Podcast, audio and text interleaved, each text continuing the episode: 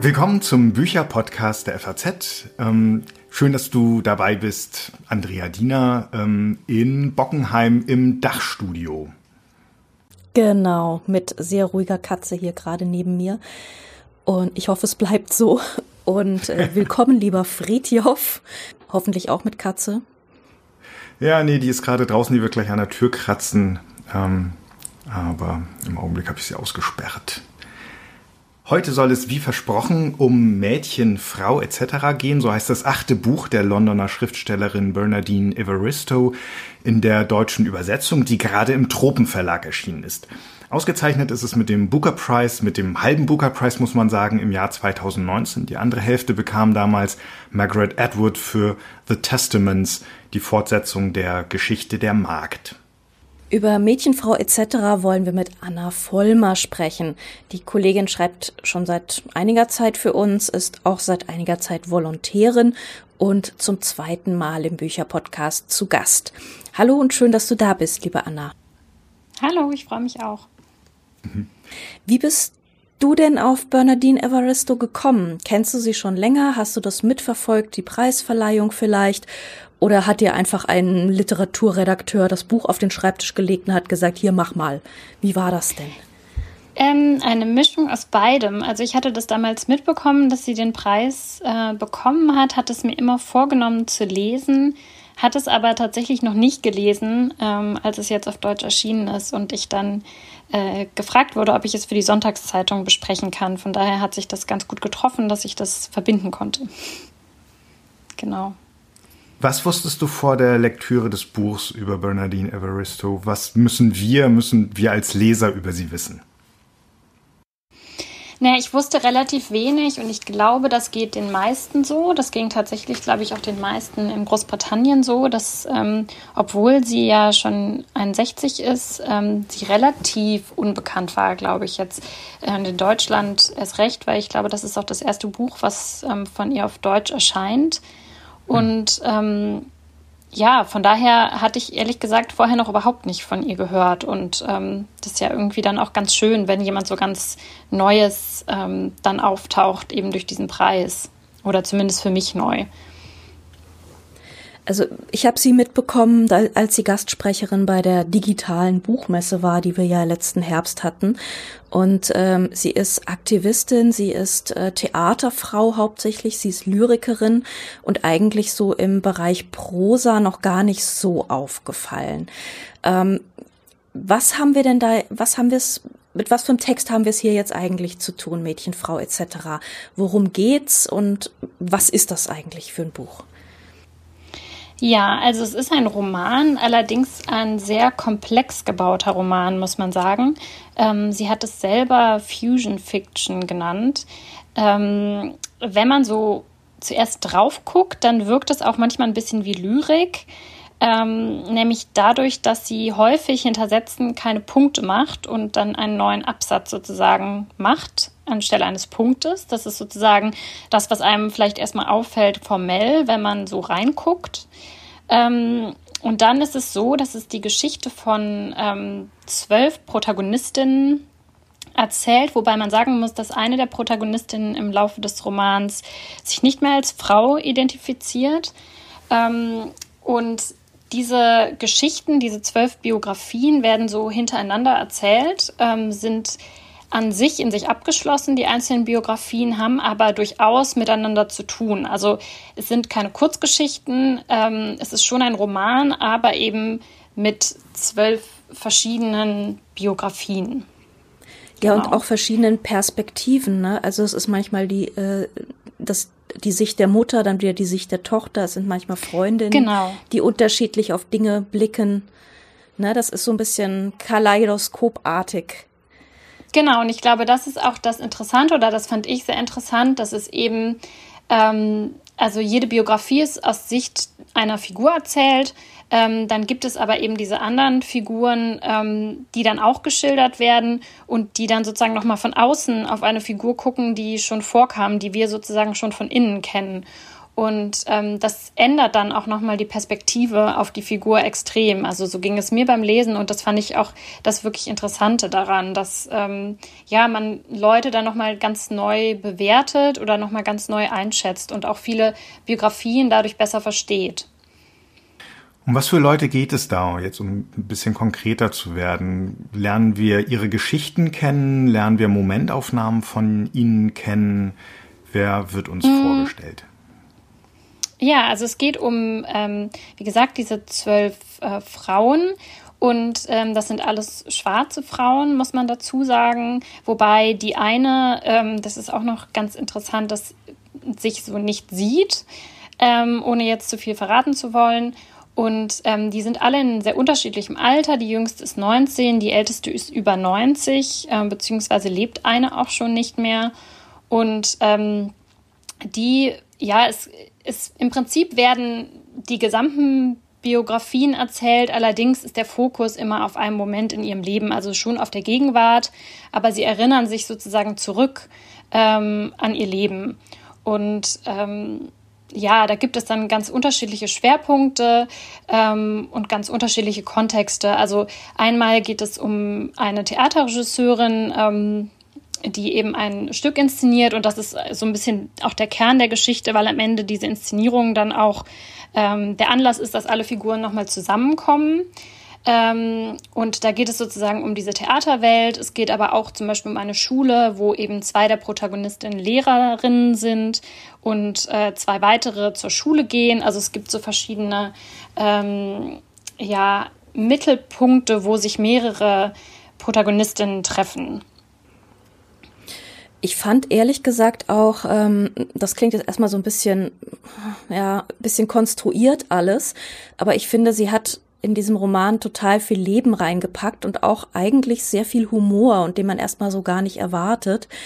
Also besonders geparkt hat mich ähm, diese Geschichte, also ich bin jetzt erstmal so, so kurz hinter der Hälfte, ehrlich gesagt. Das habe ich so seit gestern geschafft, aber ich glaube, ich habe einen ganz guten Weiter Eindruck bekommen. weiter als du. Deswegen kannst du die wunderschönen außenstehenden Fragen stellen und ich stelle die tiefergehenden Fragen. Ähm, also diese, diese Theaterregisseurin Amma hat ja eine Freundin und diese Freundin verliebt sich in eine amerikanische Radikalfeministin, die sie dann mitnimmt äh, in so eine Frauenkommune und ähm, da wird dann zum Teil eben auch verhandelt, wie so ein, ein radikaler Feminismus einfach komplett konsequent übers Ziel hinausschießt und wie sich dann auch so äh, verschiedene Arten von ähm, Segregationen wieder bilden, von wegen, aber wir sind die schwarzen Feministinnen, wir wollen mit den weißen Feministinnen nichts zu tun haben und so. Also das dann auch teilweise wirklich auf eine sehr witzige Art und Weise clasht. Ähm, Kannst du da noch ein bisschen zu diesen, zu diesen Themen noch was sagen? Ja, also tatsächlich fand ich die Geschichte auch sehr, sehr lustig. Also da, ähm, das war so einer meiner Favoriten, glaube ich. Ähm, ich muss sagen, dass ich sehr unterschiedlich fand, wie ich die einzelnen Biografien fand. Also bei manchen, ähm, manche haben mir weniger gefallen, manche besser. Und genau die, die du jetzt genannt hast, fand ich auch wahnsinnig lustig.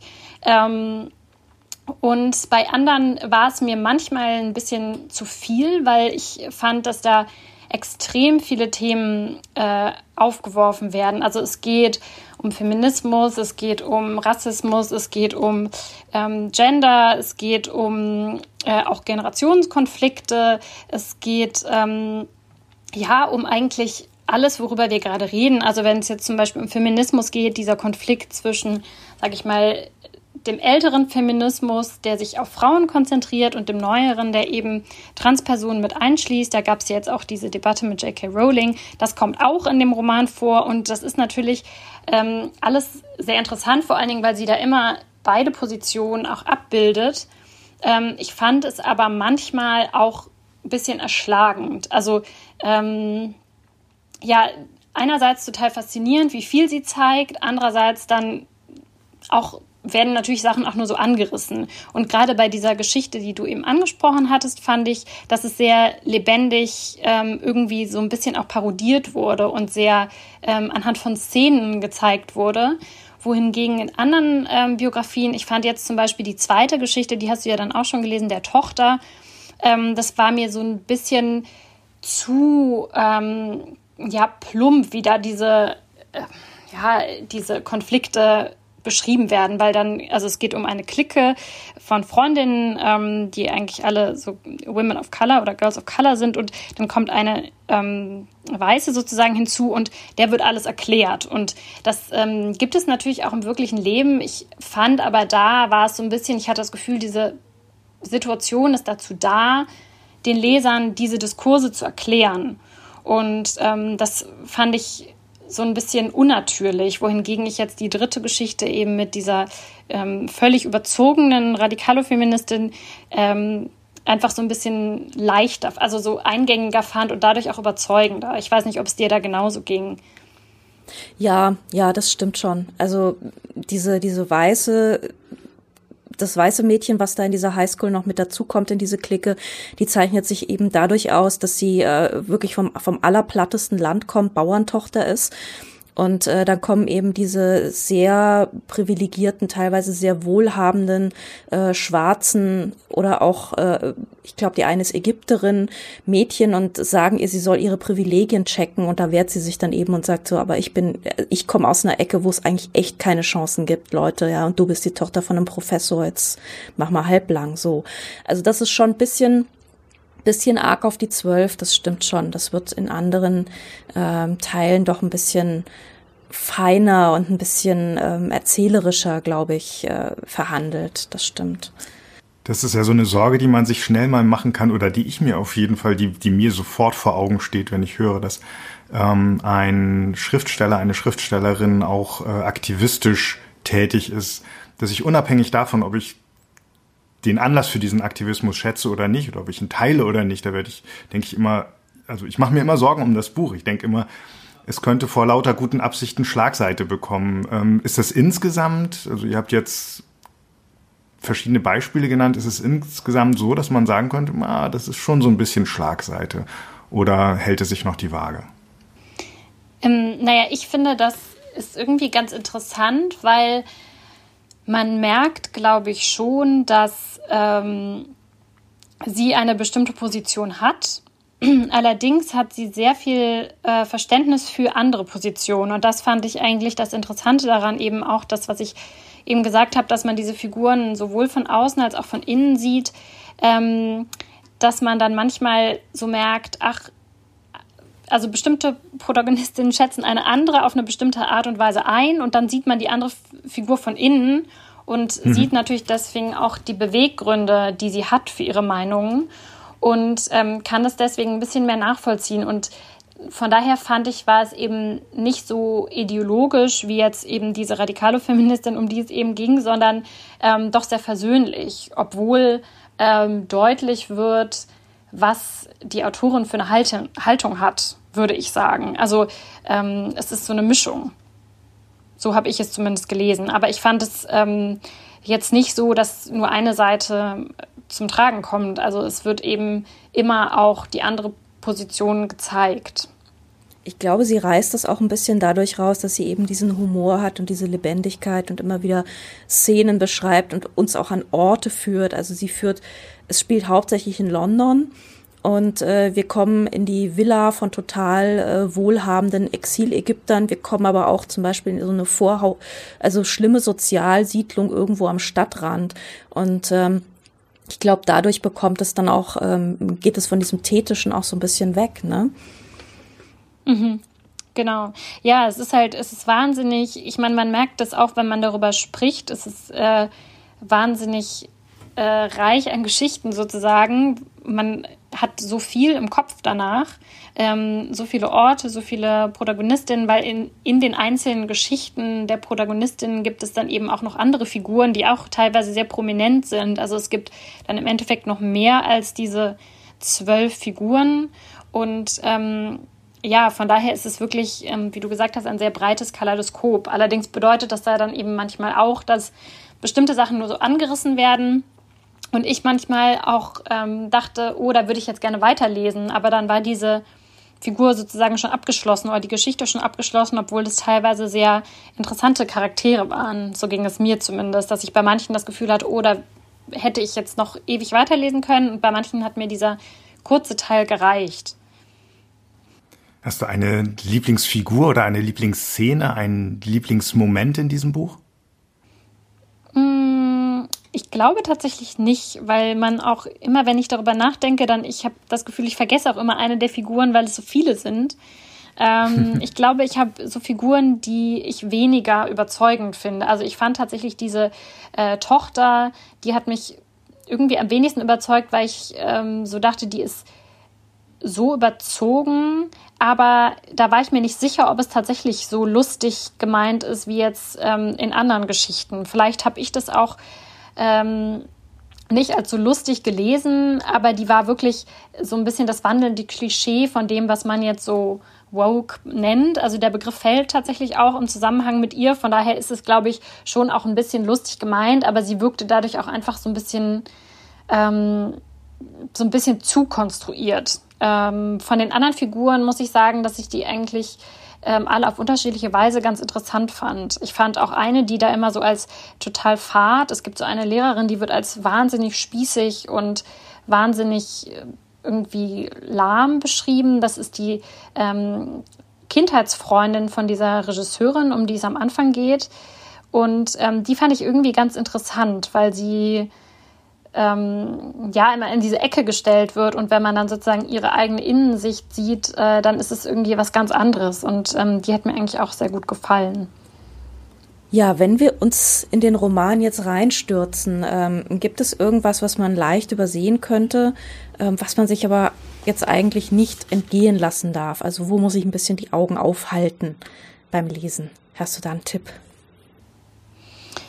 Hm, ja, ich, ich weiß nicht, ähm, ob es da eine bestimmte Sache gibt. Ich würde sagen, dass ähm, man ihn nicht zu schnell lesen sollte, weil es ist schon so, fand ich, dass es sehr unterhaltsam geschrieben ist und äh, sich total gut lesen lässt und äh, man dadurch auch, also es gibt ja, die Geschichten treiben einen so voran und ich habe dann, mir ist aufgefallen, dass ich einfach den so wahnsinnig schnell lese und mir viele Themen dann ähm, irgendwie, also dass man die fast übersieht, dadurch, dass äh, so viel passiert und äh, man auch wissen will, wie es weitergeht und ähm, ich glaube, es lohnt sich sozusagen generell genau hinzugucken und ähm, sich zu überlegen, was da jetzt alles äh, angesprochen wird. Es klingt temporeich und gleichzeitig so, dass man diesem Tempo nicht auf den Leim gehen darf. Genau, ja, also das fand ich so ein bisschen. Also, weil wenn man jetzt so darüber spricht, dann klingt es ja auch dann teilweise so, wir haben jetzt gesagt, es ist sehr lustig und so, aber dadurch, dass so viel vorkommt, könnte man ja auch meinen, es sei irgendwie ähm, weiß ich nicht, äh, sehr zu komplex oder langwierig. Das ist es aber überhaupt nicht. Also obwohl die äh, Struktur so komplex ist, lässt es sich wahnsinnig gut lesen. Das stimmt, das stimmt. Also es hatte, auf mich zumindest, hat es einen ziemlichen Sog gehabt und ich habe wirklich so diese, ähm, die Hälfte, also das Buch hat ja 512 Seiten, das ist also nicht gerade dünn, aber ich habe jetzt irgendwie so locker die Hälfte einfach mal so in einem Rutsch durchgelesen und man quält sich wirklich überhaupt nicht. Das ist, also man soll sich auch von dieser etwas lyrikhaften, ähm, vershaften Struktur überhaupt nicht abschrecken lassen. Das ist, äh, das treibt einen eher voran, als dass es einen bremst, finde ich. Das war auch mein Eindruck bei den wenigen Seiten, die ich jetzt ins Buch hineingelesen habe, dass man eigentlich, also dass es, dass es so einen Puls ergibt, so einen, einen Rhythmus ergibt, ähm, der, ähm, in dem man sich ganz schnell fallen lassen kann und der einen dann von Gedanken zu Gedanken und von Schritt zu Blick und so weiter trägt. Mädchen, Frau etc. von Bernardine Evaristo wurde von Tanja Handels übersetzt, ist im Tropenverlag erschienen, hat 512 Seiten, die schnell vorbeigehen und kostet 25 Euro. Danke für den Einblick in das Buch, liebe Anna. Vielen, vielen Dank. Ja, danke euch. Vielleicht, liebe Hörer, haben Sie unsere drei Fragen schon vermisst. Es wird nämlich Zeit, dass wir wieder eins unserer Kurzinterviews über das Schreiben und das Lesen mit einer Autorin oder einem Autor dabei haben. Diesmal haben wir mit Dennis Ode gesprochen und ihr Debütroman Streulicht gehört im Oktober, was mich besonders freut, zu den engsten Anwärtern für den Deutschen Buchpreis. Er spielt nämlich im Westen Frankfurts in der Nähe eines Industrieparks, irgendwo so grob in Sindlingen. Und ähm, Ich habe zu dem Buch eine durchaus enge Beziehung. Ich bin nämlich selbst im Frankfurter Westen in der Nähe eines Industrieparks aufgewachsen. Das wusste ich noch gar nicht, dass du aus, de, aus diesem du? Westen kommst. Mhm. Ich komme aus diesem ähm, Westen. In Streulicht erzählt eine junge Frau aus dem Arbeitermilieu mit deutschem Vater und türkischer Mutter vom Aufwachsen und von, von Ausgrenzung und Abwertung. Es ist ein ganz starkes Buch und man kann nur hoffen, dass die Literaturhäuser und Buchhandlungen bald wieder aufmachen dürfen und Denis Ode mit Streulicht auf Lesereise gehen kann. Es gibt jetzt gerade im äh, Februar leider ein paar Termine, die abgesagt oder verschoben werden mussten. Ähm, ich habe sie als erstes gefragt, warum sie schreibt. Warum ich schreibe, ist natürlich jetzt eine sehr, da könnte ich jetzt entweder sehr ausladend oder sehr kurz drauf antworten, wobei ich. Erst die kurze, dann die ausladende? Ja, ich frage mich aber gerade, ob ich wirklich ausladend dann doch antworten könnte. Und meine Antwort ist eigentlich auch immer ein bisschen klischeehaft, weil ähm, ich muss tatsächlich sagen, dass ich das Gefühl habe, äh, dass ich das muss. Und dass das irgendwie äh, mit meiner Identität sehr verknüpft ist, wo ich mich dann auch frage, ob das eigentlich noch gesund ist. Weil ich also glaube, so, sich so sehr mit seinem Beruf oder mit einer bestimmten Tätigkeit zu identifizieren, ist dann vielleicht auch nicht so gut. Aber so ist es bei mir tatsächlich. Es gibt's ja nicht, aber man wünscht es sich trotzdem oft, dass man einem jüngeren Ich vielleicht einem jugendlichen Ich ähm, ein Buch ans Herz legen könnte. Also eigentlich so versteckt. Welches Buch hätte ich gerne früher gekannt, früher gewusst? Von welchem Buch würde ich jetzt sagen, Mensch, wenn ich das mit, ich weiß nicht was, 14, 15, 16 gelesen hätte, das wäre was gewesen für mich. Welches Buch würden Sie Ihrem jüngeren Ich empfehlen, wäre die Frage. Hm, ich muss jetzt mal kurz nachdenken. Ich habe nämlich wirklich äh, ich ärgere mich auch so im Nachhinein, dass ich so mit 14, 15 relativ wenig gelesen habe. Und das ist ja auch eigentlich die Zeit, wo die Sachen äh, irgendwie durchschlagendere Kraft haben als später oder früher. Ich weiß nicht, also ich habe, ich kann mich auf jeden Fall erinnern, dass ich zu der Zeit obsessiv Christiane F. gelesen habe. Mhm, mhm. Obsessiv heißt mehrmals, oder? Ja, mhm, ja, mhm. mehrmals. Da steckt noch mehr hinter, hinter diesem Ja, ja, mehrmals, oder? Ja, ich weiß nicht, im Nachhinein kommt mir das auch irgendwie ein bisschen komisch vor, dass ich das so, äh, dass ich da so hinterher war, weil das war ja alles sehr destruktiv, aber vielleicht ist das einfach die, ähm, die der Vibe der Pubertät, keine Ahnung. ähm, was hätte ich gern früher gelesen? Also ich weiß auf jeden Fall, dass ich so mit Anfang 20 ähm, die Aufzeichnungen des Malte Lauritz Bricke gelesen habe. Mhm. Und da habe ich das Gefühl, das hätte so mit 15 auch noch mal sich anders angefühlt als es. Aber Anfang 20 war auch gut. Ja, das ging mir ganz genauso. Aber gibt es ein Buch, dessen Lektüre Sie oder Ihren Blick auf sich selbst oder auf die Welt verändert hat? Ich weiß gar nicht, ob es wirklich verändert, also verändert wirklich das. Zu verändert fällt mir jetzt irgendwie nicht so richtig was ein. Eher fühle ich mich manchmal so erkannt. Mhm. Und aber auch nicht. Ähm, auch nicht, weil es so mit meinem Leben oder äh, mit mir als Person tatsächlich so viel Ähnlichkeit hätte, also charakterliche Ähnlichkeit oder so, sondern irgendwie auf so einer tieferen Ebene mich äh, verstanden fühle. Und da fällt mir jetzt neben dem Malte, den ich auch dazu zählen würde, mhm. auf jeden Fall, ähm, fällt mir da auch der kurze Brief zum langen Abschied ein von Peter Handke. Mhm. Heißt es so? Ja, ne? Ich meine wohl. Ja, das war so eins. Und ich weiß aber auch gar nicht mehr eigentlich warum. Also ich habe jetzt auch gar nicht mehr so inhaltlich, inhaltlich vor mir, warum es eigentlich äh, so war. Aber es hatte irgendwie mehr so was mit was Sprachlichem zu tun. Und ähm, vor kurzem oder beziehungsweise vor einem Jahr, äh, die letzte Lektüre, bei der es mir so ging, waren es eigentlich zwei. Und zwar Die Wand von Marlene Haushofer. Mhm was jetzt ja auch eigentlich, äh, glaube ich, wurde jetzt mehrfach in so Corona-Empfehlungen ähm, genannt, weil es eben um so eine Isolation geht darin. Ähm, und ähm, der Stern 111 von Lutz Seiler. Ah ja. Ähm, die Wand haben Sie aber nicht selbst auch vor irgendeinem Isolationszusammenhang gelesen. Also das war nicht der Punkt, der Sie beschäftigt hat bei dem Buch. Ähm, ja, also doch schon, mhm. aber mehr so die, äh, also vielleicht existenzielle Isolation. Also mhm. das war mir das, was mich daran beeindruckt mhm. hat. Mhm. Ja. Und äh, im Stern 111 ähm, war das halt eben diese ähm, typische Dichterbiografie eigentlich, die ja darin miterzählt wird auch. Und mhm. ähm, dieses Ausgerichtetsein auf ähm, das Schreiben oder ein Leben als Schriftstellerin, ähm, dass ich, also in dem ich mich halt total wiedergefunden habe und was ich, äh, was mich auch immer beeindruckt, wenn ich so merke, dass irgendwie Schriftsteller so eine merkwürdige ähm, gleiche Lebensart in der Hinsicht haben, auch wenn sie halt sehr verschieden sind.